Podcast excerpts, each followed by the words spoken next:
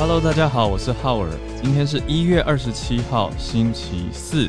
您现在收听的是全球串联早安新闻 Podcast 版本。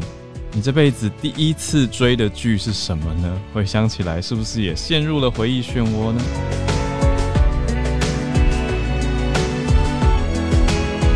很喜欢你们的留言，谢谢你们。是不是要从回忆漩涡当中起来一下？我我我出不来，快救我！我觉得你现在陷的有点深。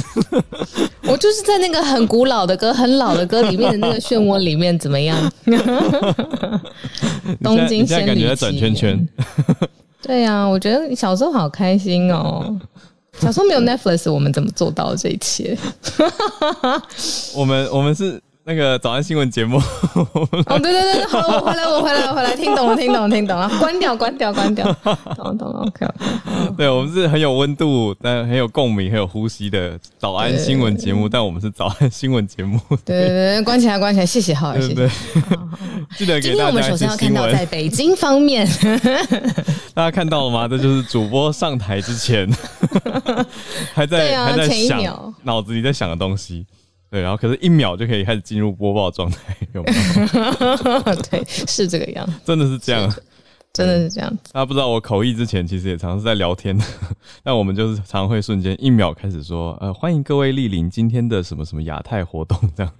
就前一秒可能说，真的假的？太扯了吧？对，然后就说，哎，欢迎各位。对，我们都真的是这样子。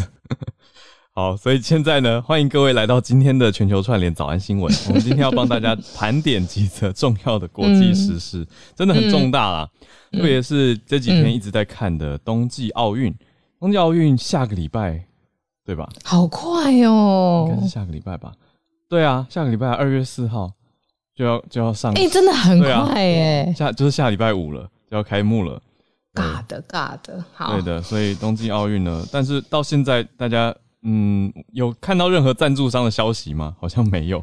那我们来跟大家整理一下这个赞助商的面相啊，同时也关注一下它相关周围的，比如说台湾其实有四位选手要出赛哦，那有三位会从国外飞往北京，那大家应该要来关注支持一下，所以来了解一下冬季会有台湾选手在北京即将举办的冬季奥运。呃，第二我就问进场的时候他要进场吗？我们看一下，到时候来看一下，好问题。对啊，好，对，他在哪里进场啊？从哪边就是的时刻要进场这样子？可能对，到时候来看一下。对，真的耶，到到底该不该不该实际出来，还是由由现场官方的人员代为举牌呢？嗯嗯，举的当然会是 Chinese Taipei 的牌，可是这种感觉实在是复杂复杂。好，那我们第二待会来看哦。第二则则是中国对美国延续的中国，他。批评美国说：“美国，你现在在考虑要把外交官从我们这边撤走，我觉得这的确是蛮大的。不过美国说是因为疫情的考量，那我们来了解一下是什么样的事情。如果美国从中国把把外交官撤走，这真的是重大的事情。好，第三则则是来到二一二中东这边，土耳其，嗯，土耳其发生了暴风雪，那因为暴风雪而必须要封住城市。”最后呢，则是看起来好像有一点和平希望的消息，终于吗？就是乌克兰跟俄罗斯之间，他们即将举办在巴黎来见面会谈，来缓冲一下现在非常非常紧绷的局势。好，所以这几则都是国际之间，你说从亚洲到欧洲之间，刚好还有美国之间很重大的消息，我们就先从冬季奥运开始讲起了，因为北京冬奥的时间真的很近了嘛。那往年如果是像这样子国际型的，尤其奥运等级的赛事，都是各大赞助商就是抢眼球、抢 share of mind 的非常重要的时刻。不论是在电视上面转播节目砸广告啦，或是铺天盖地我们看到的实体的，比如说嗯车厢啊、大型的巨幕看板啊，在全世界都要狂撒就是带着这个奥运的气势，嗯，但是今年呢，中美角力的气氛很特别，有很多在中国发生的，比如说人权的事件啦，或是呃各项美方嗯可能会挑起来做题目，或者是挑挑起来对抗的这些议题在发酵，所以呢，现在有一个特别的情况，像是 Visa 或 PNG 或可口可乐这种国际著名的赞助商，今年在做宣传工作的时候非常的低调，嗯，他们呢转了一个。宣传的方法就是以前呢可能会铺天盖地说，比如说一八年哦，韩国的平昌冬奥就可能一直一直会出现，但是现在呢，就是赞助商转的方法就是不提及主办国，也不提及举办的城市，但是他们以。运动员为主轴，就是他赞助这个运动员啊，赞助他的训练呐、训练方式或运动员的个人的人生故事，然后用这样子来避掉，就是中美角力上面特殊的政治气氛会有的矛盾。哇，蛮聪明的，也蛮合理的一个做法。那我很喜欢你刚刚作为英文老师，我非常惊喜的听到早安新闻应该有一个早安英文。你刚刚讲了 share of mind，有对啊，新战略。就是大家有听过吗？这其实是一个行销的词汇，所以我觉得不是在行销领域的朋友，也许对这个词很陌生哦。什么新战略？听到这三个字的声音，它其实是代表说，不是在在讲你的 market share，它它讲的是 market share of mind，意思是你拥有大家心里面关注的比重是多少。所以他讲的不是市值的比重的这个 market share，而是讲说 share of mind。小鹿讲的是赞助商的角度了。因为大家越在乎、越重视的事件，就越会放在心上嘛。这是为什么很多的体育赛事现场的赞助金额都是这么的高昂？因为它其实完全的会很容易会进到这些热血的球迷或者观看的观众的心中，所以所谓的心中所占的比率就叫心占率 （share of mind）。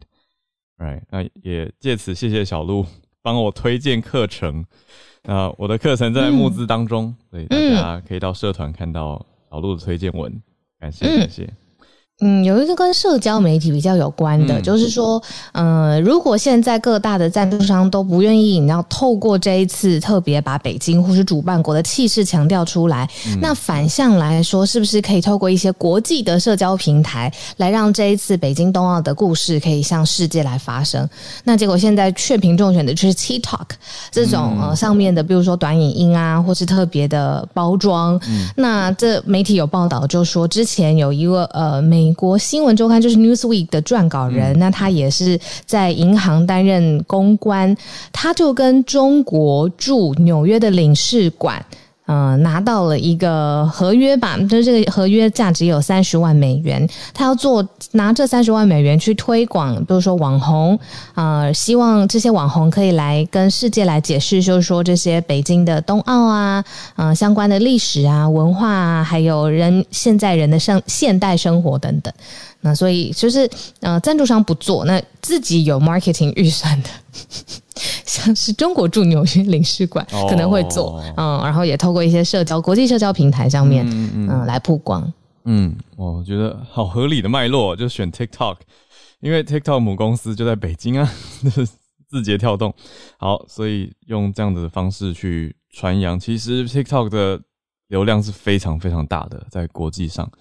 好，至于我们这边台湾会有几位选手参赛呢？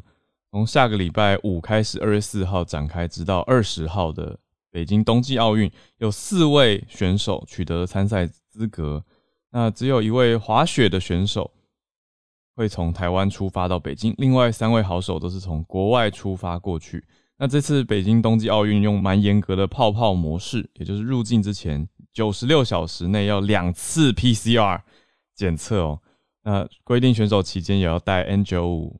还有叫 KN ninety five、KN ninety four、KN 九五、KN 九四的口罩，整个防疫比去年的东京奥运在更加的严谨。那奥会也已经帮选手准备好符合规定的口罩了。所以这次有哪些项目呢？除了刚刚讲到的滑雪以外呢，还有竞速滑冰，还有雪橇。那滑雪选手则是有两位，所以总共有四位。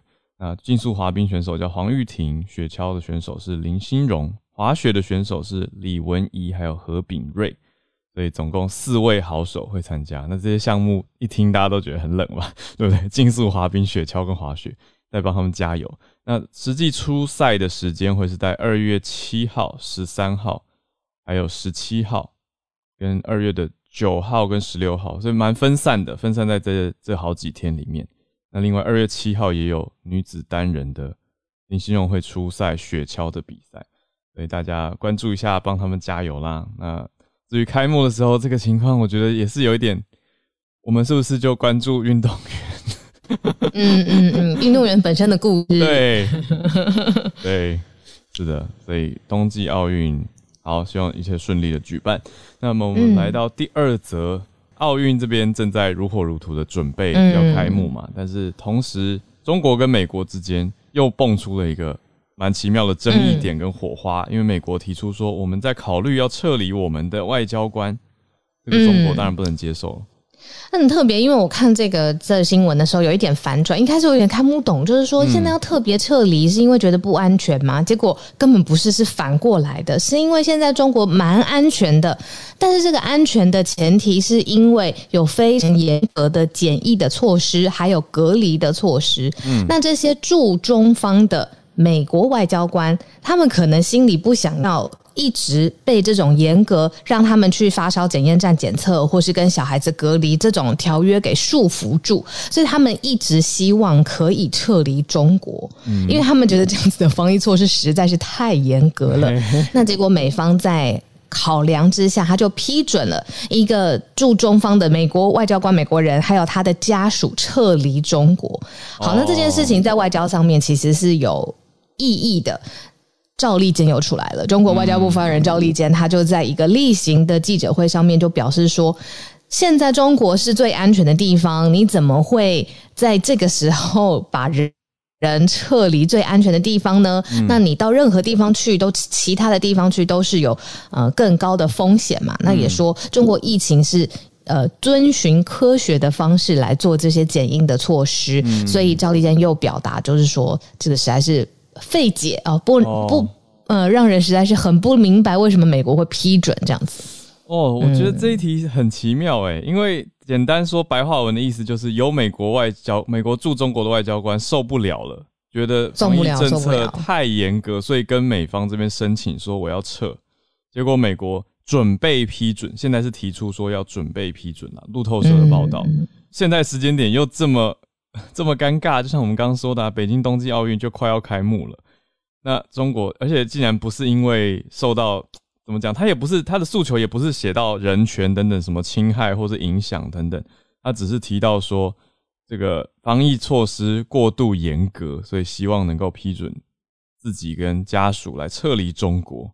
然后他的点是，他的点，我觉得是一个很奇妙的文字游戏，就是这个外交官的说法是觉得。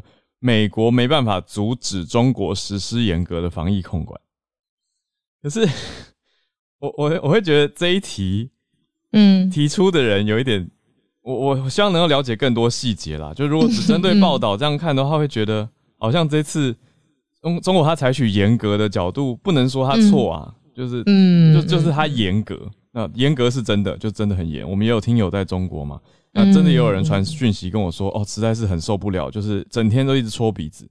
他他的感受，那个整天当然是一种，你知道龟缸哎，反正就是一个副词的 修饰感觉，那是感受性的文字。对，但是这位美国外交官他是化为深情，他是实质的跟美方这边提出申请的。所以我觉得两边也不是说谁对谁错，而是两边各自立场跟感受不同。所以提出了这个事件，但是牵涉到的又是外交这么敏感的事情。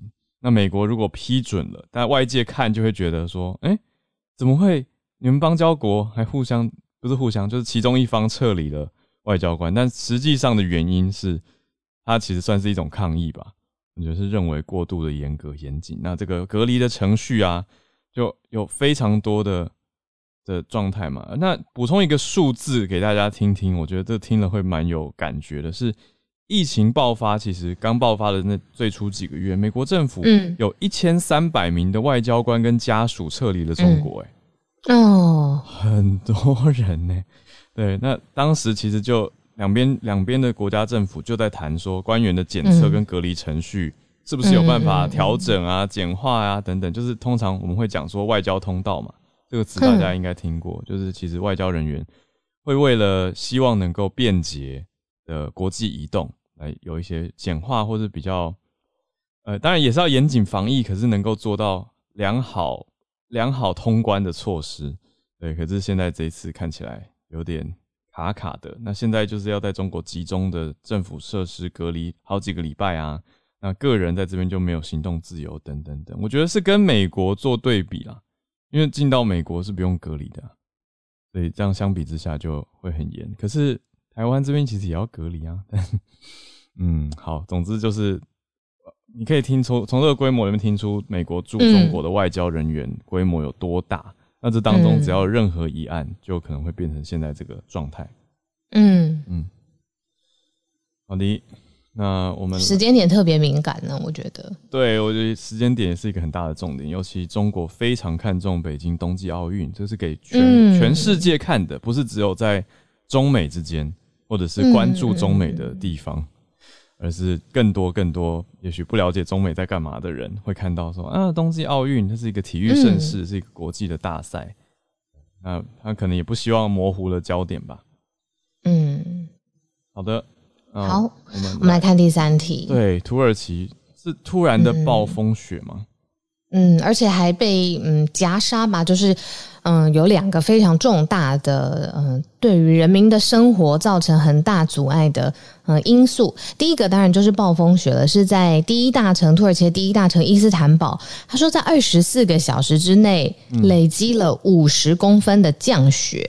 那这个降雪特别突破了防灾量能，就是城市防灾的这个各式各样的资源，那就让呃大家这个城市里面大家全部都停止了各式各样的行动，那就是瘫痪了嘛。最后呢，政府还要出动军队来搜索，来救。出被困在雪中的人，那这些人有多少人呢？是五千个人被困在雪中的驾驶，因为他们。抛锚了，那所以之后那个城城市就进入了封城的状态。那这个是因为降雪，就是降大雪。但是同一时间呢，土耳其现在也天然气也断气了，就是呢也没有天然气的这个供应，所以全国的经济也停工也三天。那在这样子的状况之下，又遭遇到大雪雪封，然后现在整个封城，所以媒体用形容同步夹杀，就是。嗯，在危机当中，那嗯，现在是这个土耳其现在正在面临的这个气候方面很极端的情况，嗯，有极端的天灾，然然后混合就是天然气断气供应这边呃供应不及，那所以就是非常呃极端的一个情况在土耳其。嗯，哇，这个冬季风暴是有它它都有名称的，叫 Winter Storm Alpes，那是从。二零二零到二一年，欧洲大陆的第十号冬季风暴是从也是今年啦，今年开始就是那个时候开始形成。呃，应该说不对，应该是一月二十一号最近才开始生成的。对，但它沿用的是一个前两年取下来欧洲风暴的名名字，它叫艾尔皮斯。那生成之后，已经不止在土耳其，也在希腊、塞浦路斯，还有爱琴海沿沿岸的克里特岛。跟伊斯坦堡这些地方都造成大规模的灾情。那它的侵袭范围一路往东南边继续过去，到叙利亚、黎巴嫩、以色列，甚至到更南边的埃及都可能会受到影响。所以大家都是差的蛋，真的是很冷的，在在在面对这件事情，真的差。好，那现在的这个暴雪封城令，伊斯坦堡是继续持续的，嗯，封城了。对，所以。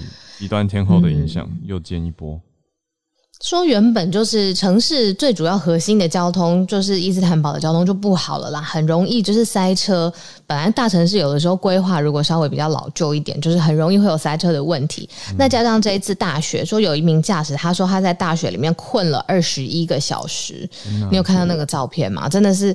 那个车子，嗯，真的是一半呢，都埋在雪里面，然后就是动弹不得，全部卡在道路上，然后排列也不是很整齐，可能有一些呃在试着移动的这种状况的时候，但是被雪卡得很紧，这样子，所以就有点错乱，然后全部都卡住在道路上。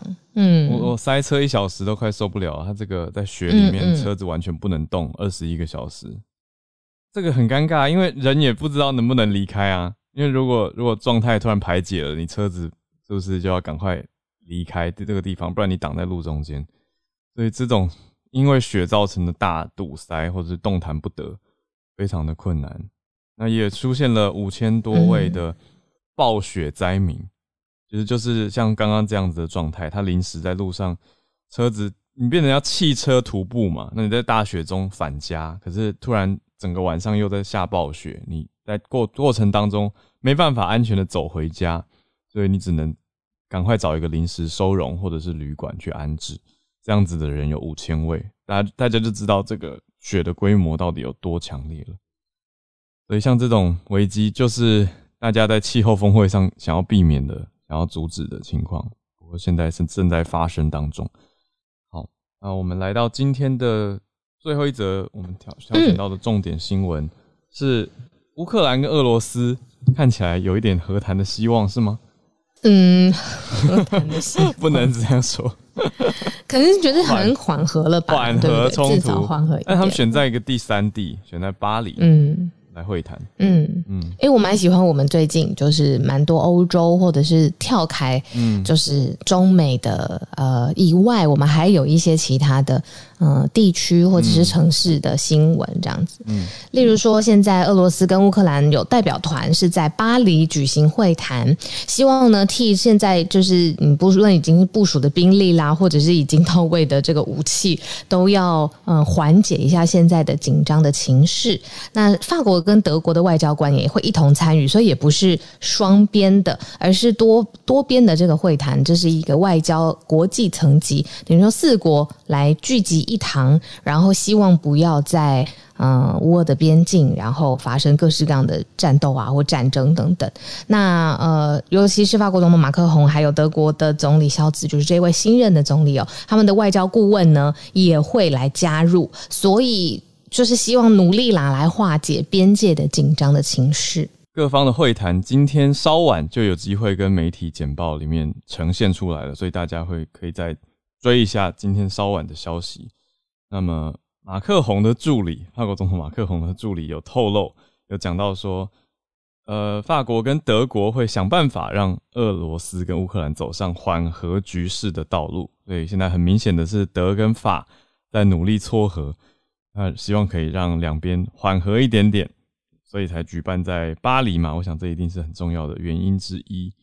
那前一次他们的会谈就是讲到说，德法俄乌呢。是在二零一五年的时候达成一次明斯克协议啊，叫 Minsk Agreements。那明斯克协议就是想要终止乌克兰东部乌东这边的战争，因为大家知道我们讲过嘛，二零一四的时候克里米亚的事情离现在其实还很近啊。对，那隔年在二零一五达到了明斯克协议，说要终止乌东跟俄国这边的战争或是纷争，不过现在还没有解决，所以现在今天即将在法国巴黎。开始会谈。那马克宏他在之前去访问柏林跟肖兹的时候，跟德国总理肖兹一起接受访问，有说到说，如果发动了攻击，就会遭到报复。意思是在讲这这里省略一个主词啊，就是讲俄国，俄国如果发动攻击会遭到报复，那说俄国的代价会非常的高昂，要付出非常高的代价，就是在提醒俄罗斯，你不要再往西边来喽。如果你往西边进到乌克兰这边来，我们虽然德法不是直接在旁边，但是会针对你做出一些事情。那至少会有大规模的经济制裁，这是西方的国家提出来的警告。我们就再继续看下去啊，这些事情都交织在一起。然后下礼拜五就是冬季奥运，那现在今天要开这个重要的会，还有我们昨天讲的联合国要大家停火嘛，停战，所以有没有机会在？这个停战之前有一些比较和缓的态势出现，好像就看这个重要的会议了，在巴黎的代表团谈的如何？好，差不多可以欢迎大家来全球串联的时间。我看到汉超老师带来的新闻是来自新加坡，就是新加坡今天和南美洲四国签署了贸易协定。那这四国其实都是这个太平洋国家联盟的成员啊，包括哥伦比亚、墨西哥、秘鲁还有智利。那现在南美洲国家也是希望能够扩展自己的贸易路线，多和亚洲国家取得联系。那新加坡其实在过去几十年的战略都始终没有把重点放在南美洲啊。之前中新加坡一开始从亚洲周边市场，然后转战。到这个欧洲、美洲，啊，现在这个是正正式，也就通过这一次签订啊贸易协定，是正式把南就是南美洲也纳入到自己要扩展贸易连接的啊，就是这个未来的发展方向。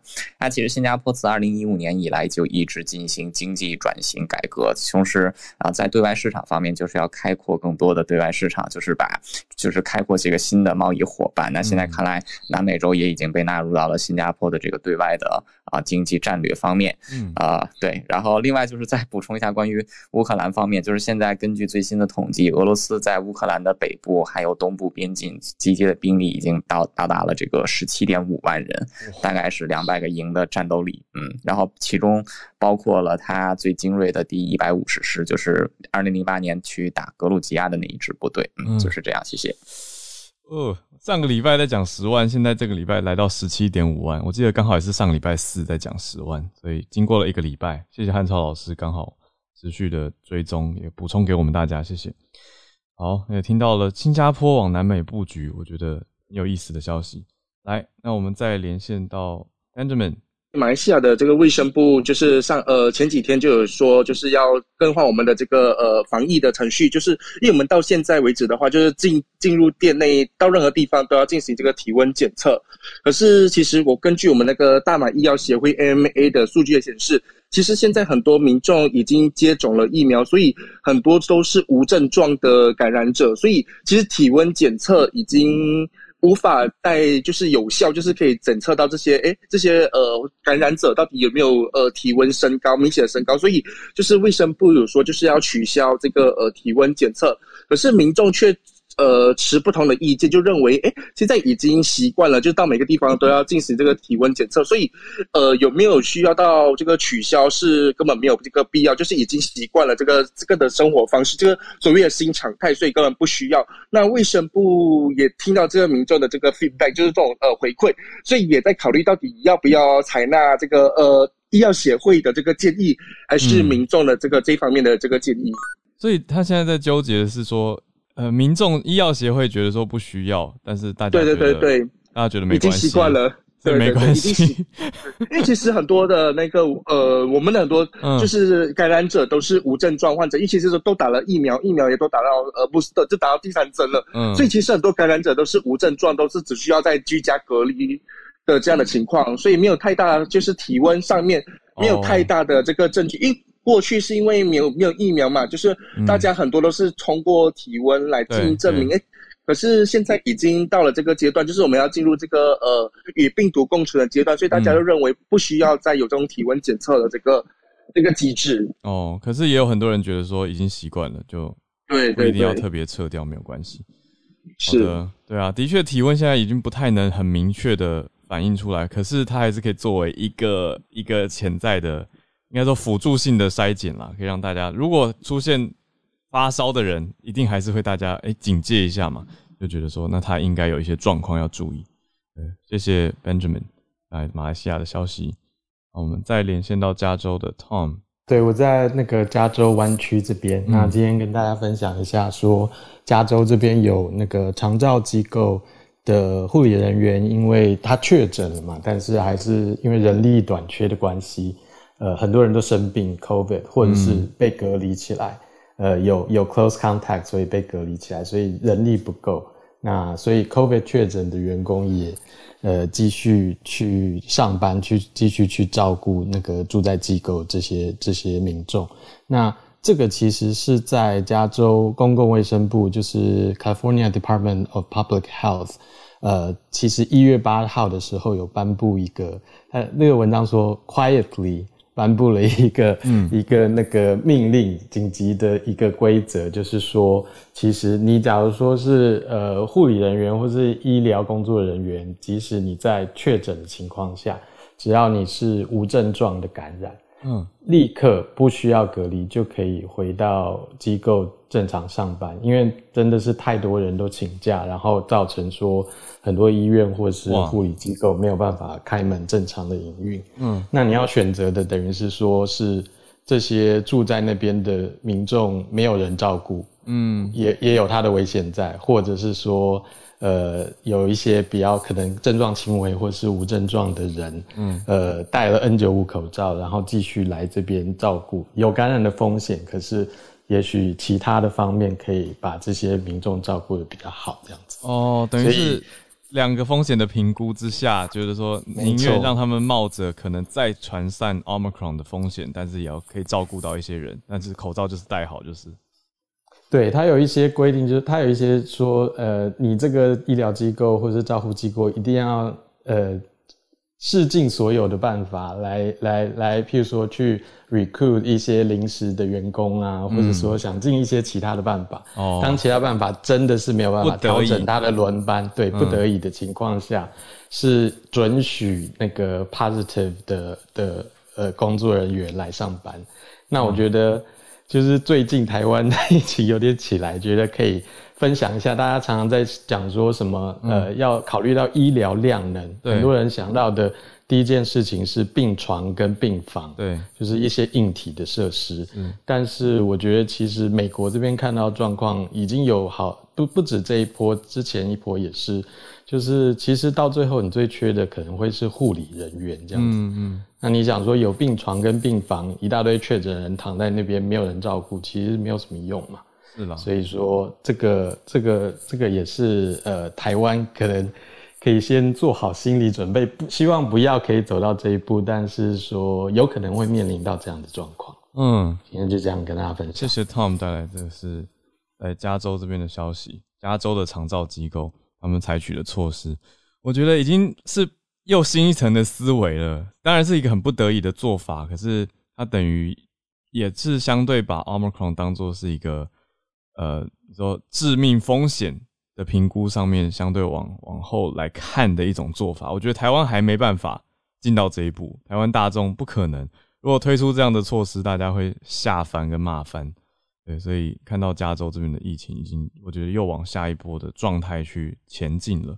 那大家就来参照一下不同地方的状况。谢谢 Tom 带来这个消息。那我们再连线到叶老师，今天要分享两个新闻，一个是法国哈立法那个立法禁止所谓的性倾向扭转治疗。那如果大家不太清楚这个性倾向扭转治疗是什么的话，就是简单来讲，就是说他们。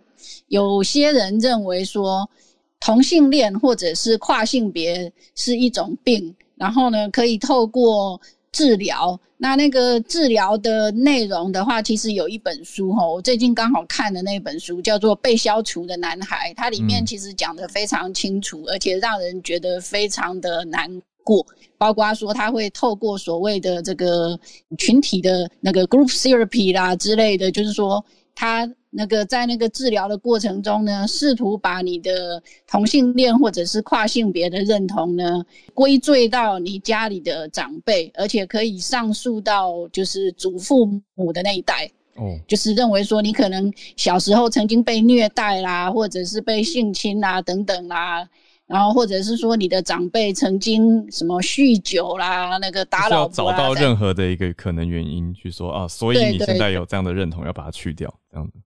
对对对，那事实上，在就是说那本书里面也有提到说，在他揭露这件事情以后，事实上我如果没有记错的话，美国其实性倾向扭转治疗已经是非法的。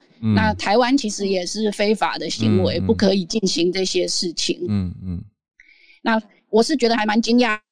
的就是说，法国这么进步，但是到现在才立法通过。不过他们是就是压倒性的多数，就是三百零五票支持，二十八票反对。嗯，那反对的全部都是所谓的极右派的那个议员。哎，那这是第一个那个今天要分享的第一个。那第二个是就是发生在美国加州哈那个 San Jose，嗯，San Jose 的市议会呢，他们通过了，就是说。买枪，接下来要买责任险，就是在买枪的同时要买责任险，因为他们认为说，虽然所谓的宪法第二修正案保障大家、保障美国人拥枪的权利，可是并不代表说你拿了这个枪去做坏事，接下来就是说政府或者是人民也得要为了你做的坏事来付钱。嗯，所以他们那个认为说，接下来就是。买枪的人，就是拥有枪械的人呢，都同时也要购买责任险，那来支付就是未来这个武器可能会造成的任何的损害。嗯，那这是整个美国第一项这一类的法律。那因为。这几年其实大家都在讨论，就是说，在美国只要有枪击案发生，就有很多人在讨论说限制拥枪的自由。嗯，可是美国那个所谓的那个 National Rifle Association 一直都在反对，嗯，那个限制拥枪。那或许这个法令可以帮这个就是枪支美国的枪支问题找到一个出口。那事实上，刚刚也有看到新闻，就是拜登好像过一两天。也会去参加一个关于这个枪支的枪支问题的会议，嗯，或者是那个研讨会之类的，我没有看得很清楚。我觉得这是一个很好的方向，就像买车要买保险一样。不过，那这个它能够解决的，就是比较偏向经济赔偿，不用全民买单的这个面向。不过，就是后续的这些并发问题，还是还是很严重啊。我觉得在美国就是蛮无奈的，因为以前在美国的时候，感觉上就是有些美国人他们认为说，为什么不准我买枪？嗯，那个就是说，因为在美国的确有些地方地方很大，然后警察要到达那里，其实就是说有它的时效性，所以他们就是他们，我觉得这个可能是从西部时代开始，就是他们认为说，拥枪是一种自我防卫的自由。当然，就是说那个 National Rifle Association 的游说也是产生很重大的影响。但是不少的美国人的确是认为说，他们这个拥有枪支是个人的自由，那不应该限制。我可以理解自我防卫，可是自我防卫跟拿来伤害别人，这就是一线之间。每次就是因为那个线过去了，所以就会发生憾事嘛。嗯，这就是大家最难控制的，也是最希望能够去解决的问题。谢谢老师。嗯，我们再连线到今天，感觉好像是走怀旧路线的一粒百优节。其实今天这则新闻，我我自己是看了那个湖人的 Twitter 才发现的，就是没有想过想到已经过两年了，就是呃湖人队的传奇球星 Kobe Bryant 他辞世。嗯，呃，二零二零年的时候因为直升机空难，然后他嗯过世了。嗯，那。我今天看到一个比较温馨的是说，湖人的这个官方网站，他写出来的是，呃，家人是一辈子的。然后很多 NBA 的球星也都发文来纪念 bryan。嗯，那 Kobe Bryant 其实某种程度上应该是我小的时候刚接触篮球，呃，会最崇拜的对象。嗯，因为呃，Michael Jordan 可能距离我们稍微远一点。那我刚好出呃，应该是我六岁七岁的时候是进入到一个湖人王朝的时代。嗯，紫金王朝。没错，所以那个时候，我我在两年前看到这则新闻，就是布莱恩在直升机意外丧生，而且才四十一岁而已的时候，呃，内心其实很冲击。对我，我记得我人生当中唯一一次就是开车速度过速，然后被拍照，就是那一天，就是那天状态不好，对，状态很不好。然后，呃，这个跟大家稍微介绍一下，就是说，其实。在当时，因为这个意外的发生，所以让其实其他的二十九支队伍同样都发文来悼念这位超级巨星。嗯，那 NBA 官方当时也放上布莱恩的照片。那呃，刚好今天也是 Vince Carter，就是另外一位我觉得是传奇球星的生日这样。那为什么说 Kobe Bryant 对我来说很很特别？是因为他其实，在三十四岁的时候就已经完成了三万分的记录。那二零一零年的时候。Kobe 也超越了 Jerry Wester，成为湖人队史上的得分冠、得分王。嗯，然后他也是联盟历史上好像至少出战二十个赛季的后卫。那他入选了明星赛总共十八次，所以他为自己可以说是写下了非常非常多的传奇。那包括说，我们看到他在人生最后一场比赛拿下六十分，然后二零零六年的时候也拿下八十一分，就这个人简直。他的故事如果拍成一部电影的话，一定也很精彩。这样，然后他也曾经来过台湾，对，所以我觉得其实。哦，某种程度上有一个时代是属于他的，嗯，那当然继在他之后的可能是 LeBron James，然后在更近期可能是啊 Stephen Curry，嗯，呃，是他的球风，我觉得呃应该是前无古人，后无来者了，对他打出了属于自己的故事。嗯，那讲一个比较开心一点的事情，就是今天虽然是一个呃 Kobe 辞世的日子，但同时一七五六年的时候的今天也是莫扎特的生日，就是。对，因为我我个人啦，可能有一点小小的迷信星座吧。我我觉得我跟 风象星座的人特别合，自己也是风象。对，然后就是因为他水瓶座，然后你可以感觉到风象星座的这种创作能力非常非常的强大。嗯，那这个莫扎特他出生之后的时代，刚好是欧洲正处于一个即将要革命的前夕。嗯，所以也可以说是他们整个贵族社会的一个顶峰。嗯，那所以大家可以看到在。今天同样的日子里面，两个一个出生一个去世，但都是为人类社会带来了非常巨大的贡献。我觉得在他们的人生当中，或许不是从政人员，但是为这个世界所带来的感动，远远不下于一个王侯贵族。对，这大概是我想要今天跟大家分享的。嗯，谢谢姐姐。关于水瓶座的优点，以后可以再多讲一些。我也是水瓶座，水瓶。汤米在闪麦克风，难道汤米是水瓶座吗？好，没错，是好，太棒了。我们今天连线了，水瓶串联。好，谢谢姐姐。呃，我自己印象很深刻，是两年前的今天，我刚好人是在日本旅游。那 Kobe 这个事件之后几天，疫情就爆发了，所以刚好是快要两年的时间点。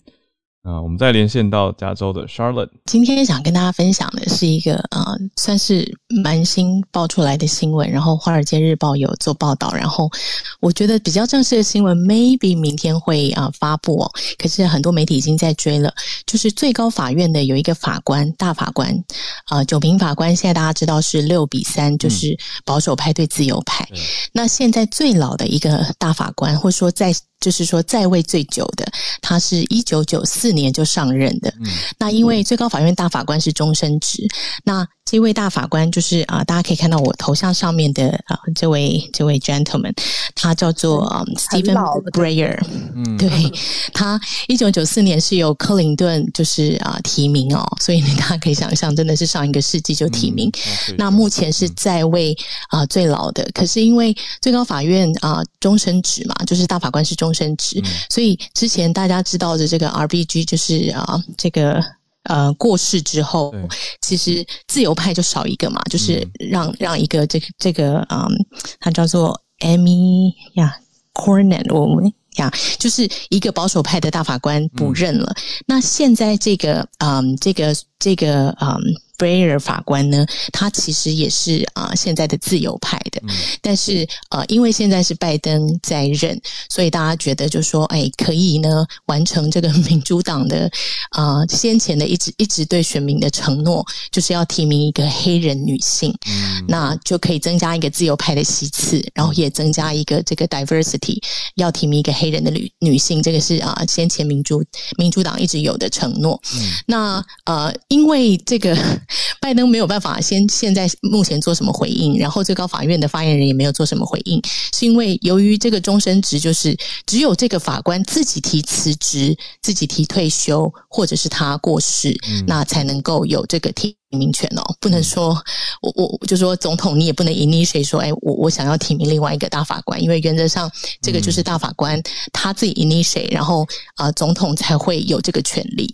所以目前现在最新的消息是啊，这个大法官可能会会在周四啊，台湾虽然已经周四，但是我们这边还周三，所以应该是明天哈，可能他会做一个比较官方的宣布。那接下来就是看拜登要怎么。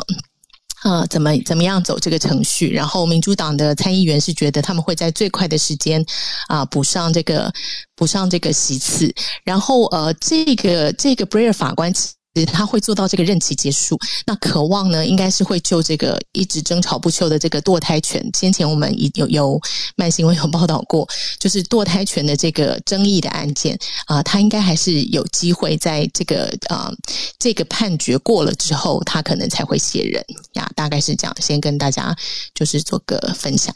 嗯，谢谢 Charlotte。对我刚快速查了一下，也回忆了一下，目前最新上任的是 Amy Barrett，她就是二零年的时候就十月就职，我记得那个时候还是川普总统。是是川普，我刚刚念错他名字，对，Amy，我记得他的 middle name 是 Carney，对，OK OK，对，他姓巴雷特。对，那现在这位即将要退休的八十三岁布瑞尔之后，可能会再接续新的。那很多总统都用任命大法官当做关键的政绩嘛，所以我们就再看看后续的呃新上任的是不是黑人女性。那现在时间助战专家的时间，洪医师，我这几天在节目上都有讲很多次，然后正好今天美国类似的数据也出来了，所以我觉得可以一起讲哦，就是。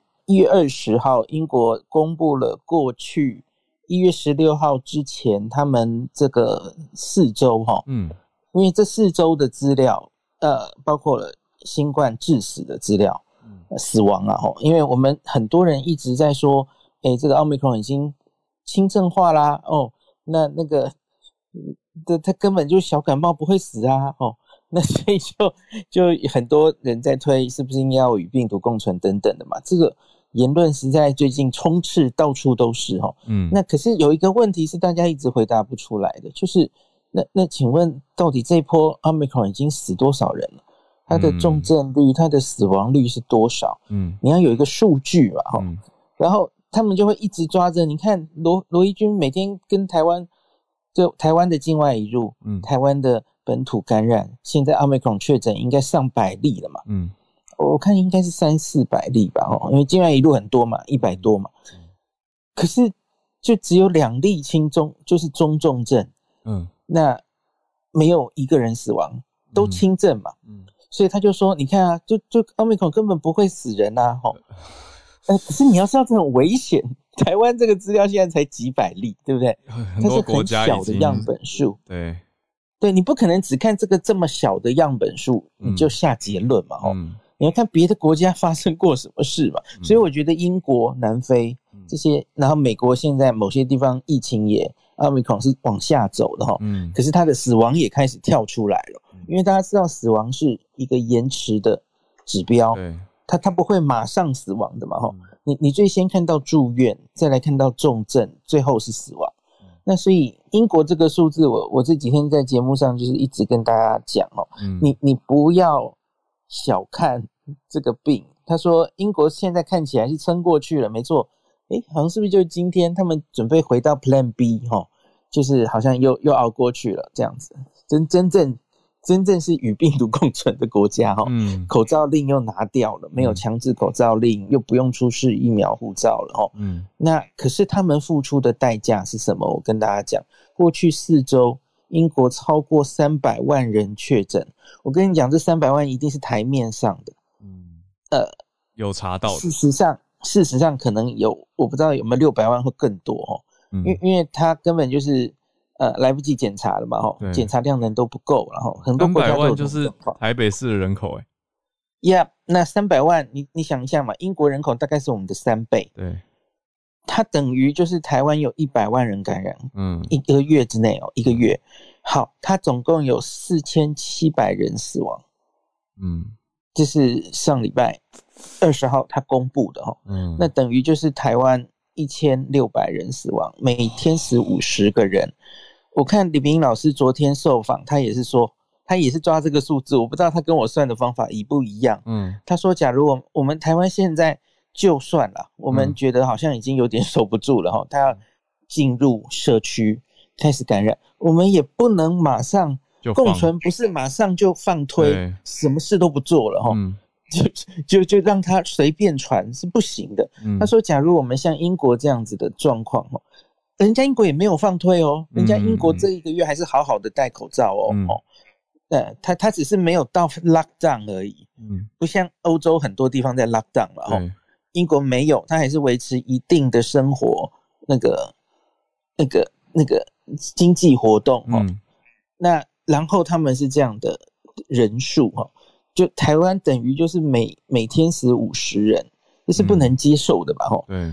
而且你不要忘记，英国跟我们状况不一样，他们已经身经百战了。嗯，他们这一年、这两年这么多坡，他们有很多老人家、脆弱的人，其实在前几波已经过世了。嗯，然后他们现在打的疫苗，哦，台面上你去看他们打第一季、第二季，跟我们差不多。问题是你还要看那是谁打，他们的老人家，我一再跟他讲，打的他们的老人家跟日本的老人家疫苗是打爆了，嗯，疫苗是九十几 percent，嗯，这里跟我们不一样，就我们有一群很犹豫的老人家嘛，我常跟大家讲，好消息是这群老人家现在也松动了哈，嗯，那个。七十五岁以上至少一季呀，我们停在七十三这个 magic number 停好久，嗯，停几个月，我我七八月在有话好说就一直讲，有二十七 percent 是铁板一块，嗯，死都不愿意打了，哦，已经已经非常执着了，嗯，哎，终于松动了，昨天突破了，突破七十五，哦，就是哎进步了，七十五 percent 至少打一季哦。那我们的加强针其实也打得不错哦，嗯，我们加强针昨已已经接近二二十了，嗯，那特别是五六十岁以上，我们特别抓出来看哦，已经接近四成了，真的打得很快，还不错哦，嗯。呀，那英国刚刚我说的这个成绩哈，他们把致死率压到这样子，初算起来是千分之一点五，嗯，好，你要说这个千分之一点五是高是低？呃，可是英国，你不要忘记，他就是这样身经百战，淘汰了一些人，然后疫苗第三季还打得非常好的状况下，嗯，他们的五十岁以上老人家第三季打了九成呢，嗯，因为因为他们就是十二月，Boris Johnson 看到英国的资料，哦，不行，这个疫苗两剂不行，嗯，那之后他们就全国催打第三剂。所以我觉得英国这一个月做了三件事情，让他们撑过这个奥密克戎的海啸。嗯，第一件事就是吹打第三季，打得非常非常快。那第二个就是打得美比美国快多了，比欧洲很多国家也快哈。嗯，那第二件事情是他们进了莫沙东的口服药。嗯，而且开始大量使用，所以现在看到这个致死率，应该也是药物用下去的结果哦。这个有干扰因素哈。嗯，那第三个就是他们重新寄回口罩令，而且他们口罩令是严格的，是是会罚钱的。嗯，那所以，我我主要看到这三件事，然后这是他现在跟美国不太一样的地方。嗯，那所以。呃，回到今天早上我看到的哈，美国 CDC 也发了类似的数据哦，就刚刚而已。嗯，那二十五号，那它比较这一波就是近一个月，也是近一个月哦，去年十二月十九号到今年一月十五号，然后奥密克戎大概都是奥密克戎了嘛哈，可是这这当然一定有有可能会有 Delta 还存在的干扰，这个解读数字要很小心哈。英国，我刚刚说的这近二十八天，可能也有部分是残留的 Delta 的干扰，可是大概没有美国多，因为美国每一个地方疫情走的速度不一样哈。那所以 CDC 这个速度，我觉数字我觉得绝对有参 Delta 嗯的数字啊。那很简单的看，我我刚刚说英国是千分之一点五嘛，哈。对。好，那美国今天刚刚公布是千分之九哦。这么高，Yep，那有差哈。对，那前一个冬天呢，他们那个 Alpha 哈是千分之十六，嗯，那 Delta 是千分之十三，所以我觉得绝对这个数字其实也许不是很重要哈，因为这个数字绝对应该有有高估，嗯，因为美国相对英国来说，它的那个啊 PCR 的缺缺的。程度，嗯，会比英国更多，所以我相信它分母有更多很多轻症无症状没有检查出来，嗯，所以这个死致死率，我相信一定是高估的了，嗯，即使连英国的千分之一点五，我相信都是高估，哦，事实上应该更低才对，哈，嗯，搞不好已经小于千分之一，就说比例上啦，可是实际重点是这每一个死亡都是大家的遗憾跟痛啊，没错，没错，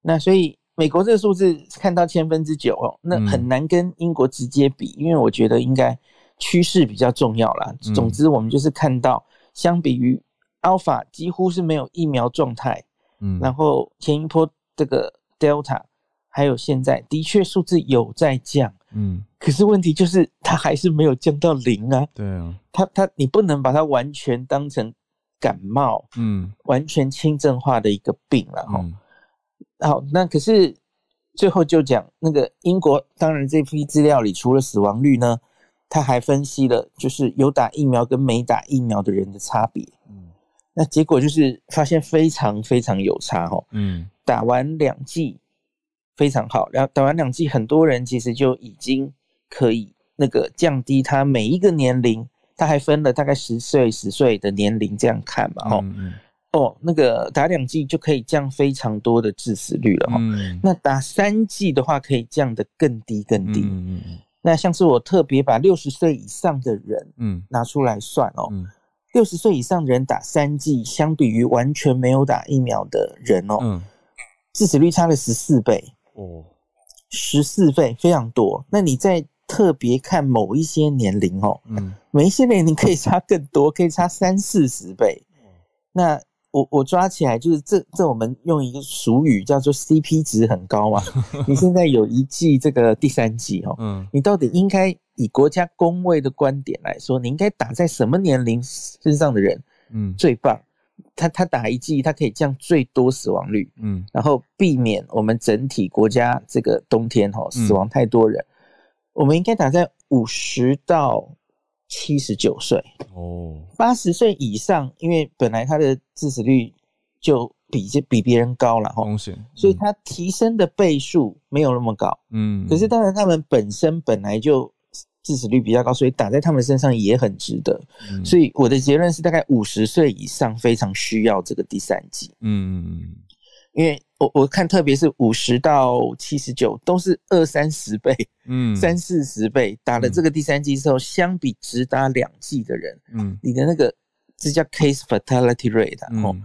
致死率，你一旦得病之后的致死率，嗯，大幅下降，嗯，是二三十倍、三四十倍的下降，嗯，哎，可是反过来说，年轻人五十岁以下，因为你本来就轻症居多，嗯，几乎不太会死亡，所以你你再能提升哦，就是两剂当然已经有一定的效果，嗯，那你再打第三剂之后还可以再降的致死率哦，其实大概就没有那么多了，嗯，就没有那个大概平均。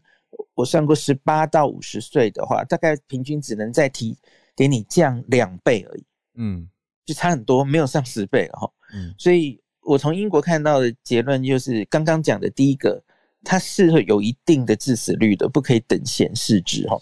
第二个就是疫苗真的有用，非常有用。嗯，虽然它现有的疫苗已经不太能防感染了哈，嗯，防感染的效果没有这么好，嗯，可是防重症跟死亡是毫无疑问的有效的，对，很明显。英国这么大的数据告诉你，三百万人呢，这么大的数据告诉你哦，四千多人死亡，分析出来了。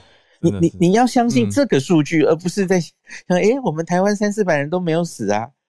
那我觉得你蛮义和团的哦，就是选择偏一边，然后就只看这一边。我老师，我刚好像像不是老师，很多人也说，我再补充一个，刚好刚才信奇老师补充的，加拿大卑诗省过去二十四小时就有二十一死。OK，对啊，这个也是对大家应该会蛮可以理解的因为加拿大应该也已经多半都是阿米克了嘛。是。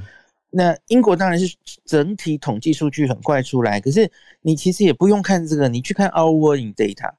很多地方那个 mortality 已经死亡数已经就是开始起来了嘛，嗯，延迟对啊，那你你单单看这个你就知道 omicron 绝对还是会造成一定的死亡嘛，嗯，然后完了我卡住了，哦对，刚刚有人我听到很多人跟我说，嗯，哎，我我身边的 omicron 的很多人像美国嘛，嗯，有人说你假如这个最近没听到你身边的人得病，那是你没朋友，对不对？然后就很多人都听到，哎，我身边人几乎都轻症啊，三天就好了，五天就好了，所以就觉得他一点都不怕，对，一样跳太快了吧？这你跟看到台湾三四百人都是轻症，你就一心觉得这就是小感冒，都不对嘛？嗯，明明已经有这么大的数据告诉你了哦，太偏了。那对对对，所以我就是我，我觉得大家现在回到最后一句台湾的疫情啊，嗯。呃，我我觉得我们现在真的有一点多点开花，有点挡不住的感觉哦。嗯，那可是可是你看到政府其实就是阿中昨天还是坚持不要停止餐厅内用，对不对？嗯，有有一些人是说，这这可能是因为经济的因素啊，不，你升三级或是餐厅内用，这个对经济活动对生计打击实在太大了哦。嗯，好。我觉得都对哦。那下一句其实就是，其实我觉得现在上面的政策也蛮清楚的了。嗯，我们应该是没有对于清零抱太大的希望了。嗯，蛮明显的，因为你假如现在还要坚壁清野的清零，你现在就应该马上进内用，马上进三级。嗯，对，一定是的。哦啊，没有进啊，那就是，而且马上要过年了，也没有非常强制的要求。哦，这个年就请待在家吧，然后 就不要回去看老人家。这种话目前都没有听到，对不对？嗯，对啊。所以我觉得他某种程度其实已经是准备让这个病毒进来了。嗯，那上礼拜其实陈建仁前副总统，嗯，还有苏贞昌，呃，行政院长，其实都常常讲到不要怕与病毒共存。对。那前前副总统说，只要我们准备了防疫三宝，其实我们就不怕了哈。嗯，那是足量的检查，嗯，检测嘛哈，嗯，然后足量的口服药物，嗯，还有疫苗要打搞打好，这三件事，哦就够了。所以我觉得这这些发言其实全部都是我们已经准备要往嗯。期末考走了，各位同学，嗯，不要在旁边还在心存侥幸，觉得哎，反正我不会得到。嗯，我我不想打疫苗。嗯，我觉得其实已经预告期末考要来了。嗯嗯，呃，没有时间再等你了。真的，对我觉得，所以真的是你能，因为太多最近焦虑人问我你要怎么办。嗯，我觉得其实真的就是你你自己还有你身边的人疫苗尽量打好打满之后，我们就准备迎战了。嗯，轻松一点，轻松一点。嗯嗯，我我反而比较。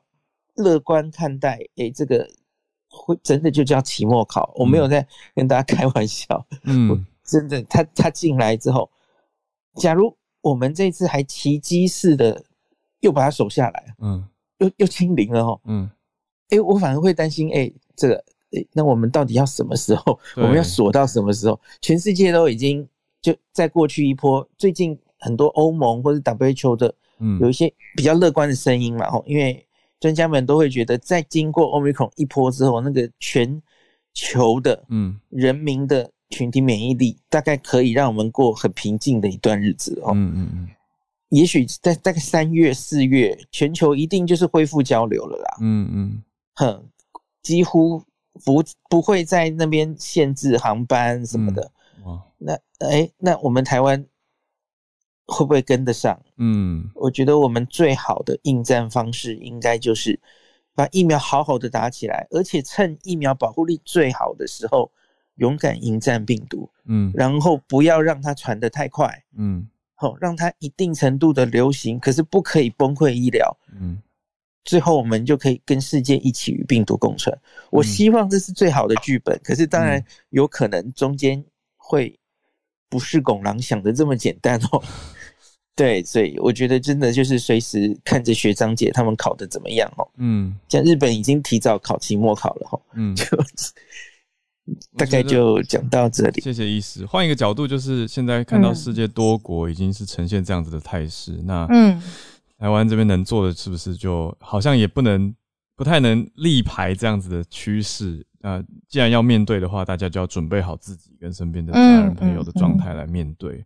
那如果还是想要选择各种躲避，就是我们就是要追求清零，那这样子的观点的人的话，就会当然会很痛苦。可是这是大家也看到世界上各国实际上的状态。所以非常谢谢医师今天从英国到美国的数据整理。今天也是有我们的连结哦，这是跟大家。保持连接的连接，鼓励我跟小鹿继续，还有制作人，我们继续每天早起来帮大家整理新闻，来直播这个全球串联早安新闻，很大的一个动力。当然也不只是这个啦，这个赞助当然很好，也谢谢这几天持续有陆续大家进来给我们一些支持跟鼓励。除了赞助之外，还留言支持我们。那我觉得很多的管道，比如说你上来分享消息，或者在社团持续的跟大家更新一些我们持续在看的主题跟慢新闻，我觉得都是很棒的参与方式。那当然可以请我们喝杯咖啡，会是很好的一件事情。那这个连接就在房间里面啦，就是这个绿界实况主收款服务，大家不要怀疑，这就是支持全球串联早安新闻的一个方式。那就请大家多多支持鼓励我们啦。我们明天早上是农历春节前最后一次的串联，大家要记得啊，早上八点呃听。那再次谢谢今天所有串联的朋友跟孔医师。谢谢大家，感谢。那我们就谢谢大家，拜拜。今天早上见，大家拜拜。